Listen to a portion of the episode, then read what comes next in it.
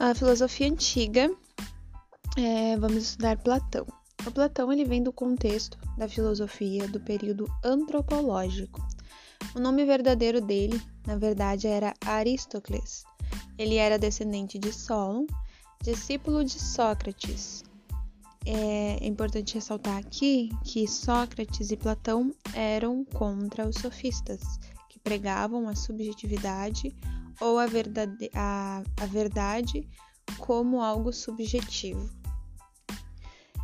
O idealismo de Platão era o seguinte: ele dividia o mundo em mundo das ideias e mundo dos sentidos. O mundo dos sentidos seria o mundo concreto que a gente vive, e o mundo das ideias seria onde se, se nasce todas as ideias e tudo que tem no mundo das ideias é o que se reflete no mundo dos sentidos. Por exemplo, eu tenho uma mesa e lá no mundo das ideias ela é uma mesa perfeita. Porém, quando eu reflito ela para o mundo dos sentidos, para o mundo, digamos assim, entre aspas, real, ela é uma mesa imperfeita, é uma cópia imperfeita do mundo das ideias. A dialética de, de Platão ela usava o método de ascese, que seria apresentação da tese e apresentação da antítese. E juntando as duas, se criava uma síntese, ou seja, tinha-se uma ideia e uma ideia contrária, e se criava uma síntese, né, uma ideia, no caso uh, mais concreta, através do contraste dessas duas ideias.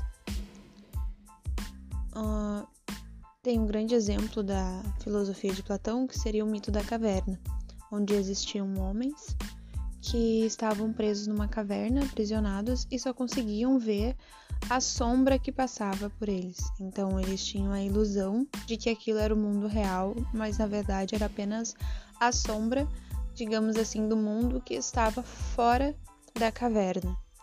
E um deles se soltou das correntes e foi lá para cima. Quando ele voltou, contou para os colegas deles que existia, digamos assim, mundo das ideias lá em cima. Porém, eles é, não acreditaram e riram na cara desse carinha. a política de Platão.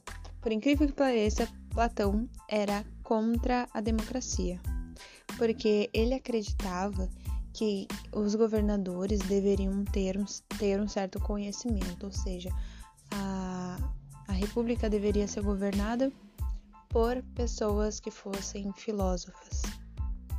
Uh, e ele dividia também, falava que a gente tinha uma alma tripartite. Uma, uma das partes era a parte concupiscente, era de apetites, digamos assim, financeiros, a outra parte era irracível, que seria em relação às paixões. Um exemplo disso seria a paixão pelo seu país, que seria dado aos cavaleiros da época, né? Nacionalismo, digamos assim, não tinha esse nome ainda, mas só para dar um exemplo. Parte racional, que seria o logos, tá? Um grande exemplo. E então o ideal dele seria a aristocracia. Aristos, melhores, as melhores pessoas, as melhores mentes para governar aquele país. Porque ele acreditava que cada pessoa, apesar de, de ter uma alma tripartite, tinha em si uh, facilidade para uma delas. No caso de um governante, ele teria facilidade para a parte racional, o logos. No caso de um camponês, ele teria a facilidade para a parte concupiscente, apetites. Por quê? Porque ele trabalha para se sustentar, para ganhar dinheiro e para sustentar a sociedade também.